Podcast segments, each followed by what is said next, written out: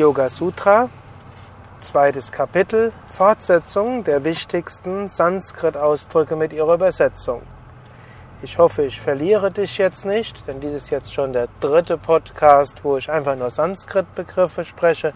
Beim nächsten Mal geht, werde ich dann wieder etwas kommentieren.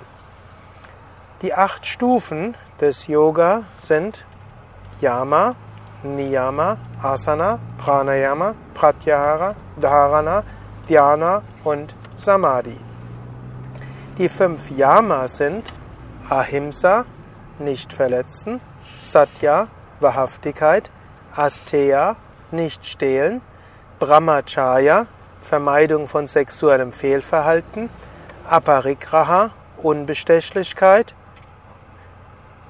Die fünf Niyamas sind Saucha, Reinheit, Santosha, Zufriedenheit, Tapas, hier in diesem Kontext heißt das Askese Selbstzucht, Svadhyaya, Selbststudium oder auch Studium der Schriften, Ishvara Pranidana, Hingabe an Gott, Verehrung Gottes,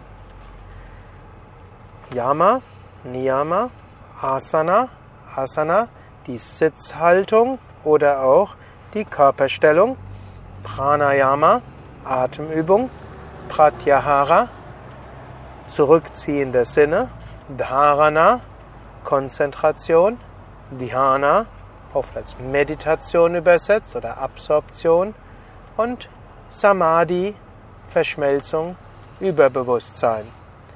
Beim nächsten Mal beginnt das dritte Kapitel, in dem Patanjali spricht über Dharana, Dhyana, Samadhi und über Samyama.